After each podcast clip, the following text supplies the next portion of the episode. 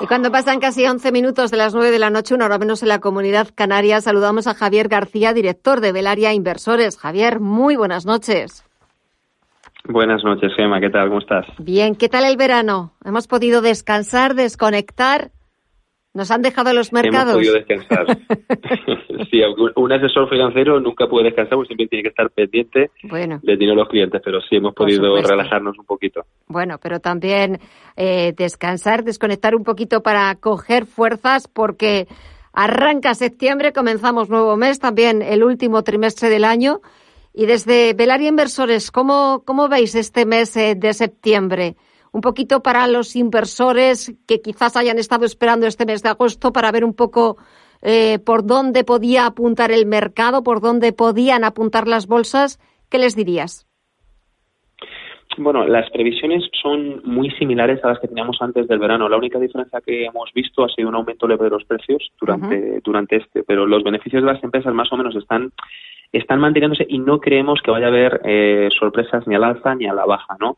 Nosotros lo que estamos viendo, bueno, que ya se está, se está notando, no es una recuperación de la, de la economía. Lo que pasa es que esto no tiene por qué ir de la mano con la evolución positiva de la bolsa en los próximos años. ¿Por qué?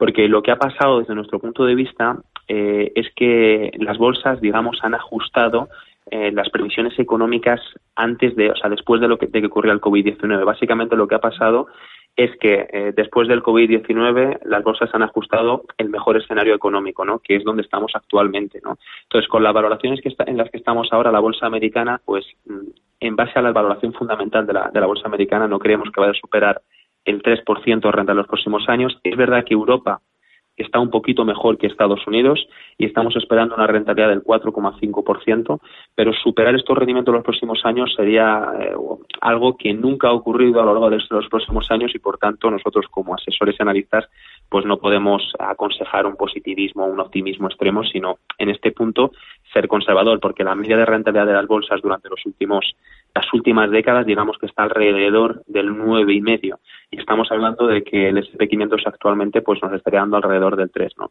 Entonces, en ese sentido, preferimos ser un poquito eh, más conservadores y esperar a ver qué pasa durante el año. Esperar a ver qué pasa durante el año. Es cierto que antes lo hablaba también con, con, otro experto que quizás septiembre no sea un mes demasiado interesante para, para las bolsas, para los mercados. Es cierto que es la rentrée después de unos días de, descanso, de, de, vacaciones. Quizás lo interesante empiece a ser a partir de octubre, que conoceremos los resultados empresariales, pero es cierto que siempre septiembre o cualquier otro mes tenemos reuniones de los bancos centrales, la próxima semana del Banco Central Europeo, 2021 de la Reserva Federal y me imagino que eh, tanto aquí en la zona euro como en Estados Unidos el tema de la inflación volverá a estar encima de la mesa. Sí, claro. Desde nuestro punto de vista y en base al comportamiento de los bancos centrales durante los últimos 12 meses, creemos que no van a optar ni por una subida de tipos ni por una reducción de los estímulos hasta que la inflación, como bien decía, sea realmente un problema. Actualmente, pese a que en la zona euro estamos viendo la mayor inflación de los últimos 12 años, como digo, es muy posible que permanezca a medio plazo hasta que los bancos centrales actúen. Ahora, la pregunta es, ¿la inflación va a ser permanente o transitoria? Nosotros creemos que va a ser permanente, ¿no? Que la inflación, desafortunadamente, lógicamente porque a nadie le gusta, estará con un tiempo, estará un tiempo con nosotros y eso obligará a que los bancos centrales actúen, ¿no?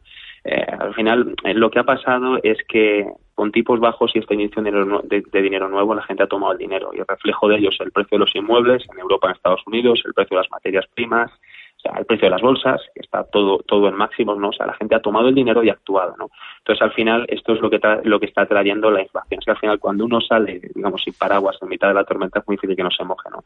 Entonces, lo que está esperando el Banco Central Europeo y la Reserva Federal de Estados Unidos es, oye, a ver si es transitorio y a partir de ahí actúo.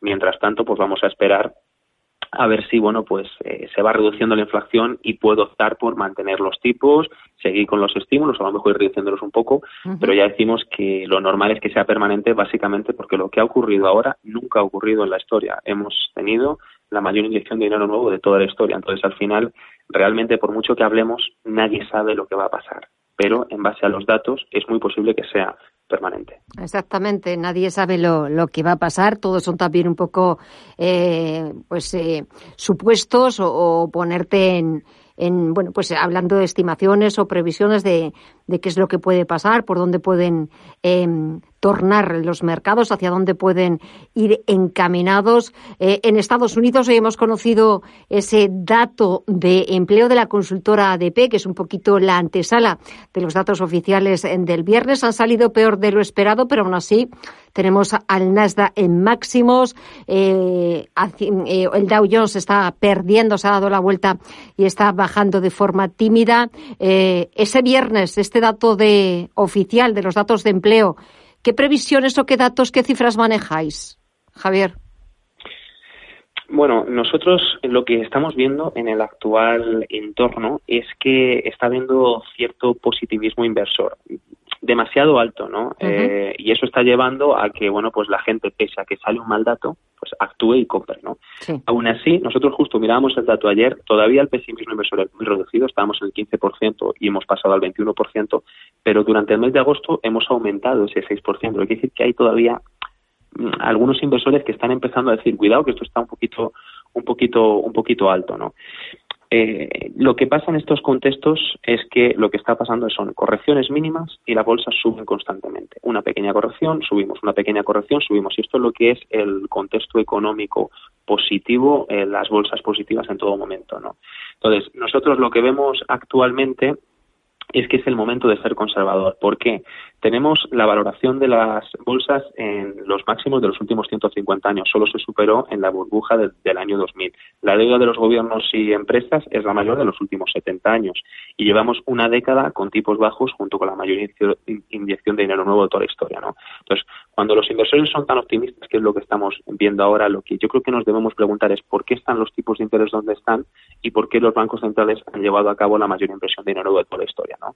Nosotros entendemos que cuando hay eh, digamos, eh, cuando se junta el dinero con las inversiones, el criterio se nubla, pero al final nosotros lo que hacemos es estudiar los ciclos económicos y actuar con criterio, ¿no? Entonces, en base a todo esto, lo que queremos decir es que no es momento para ser positivo, eh, pese a que los datos, bueno, pues sean relativamente estables o se mantengan, ¿no? Porque al final la evaluación de las bolsas es lo que manda y actualmente está demasiado alto.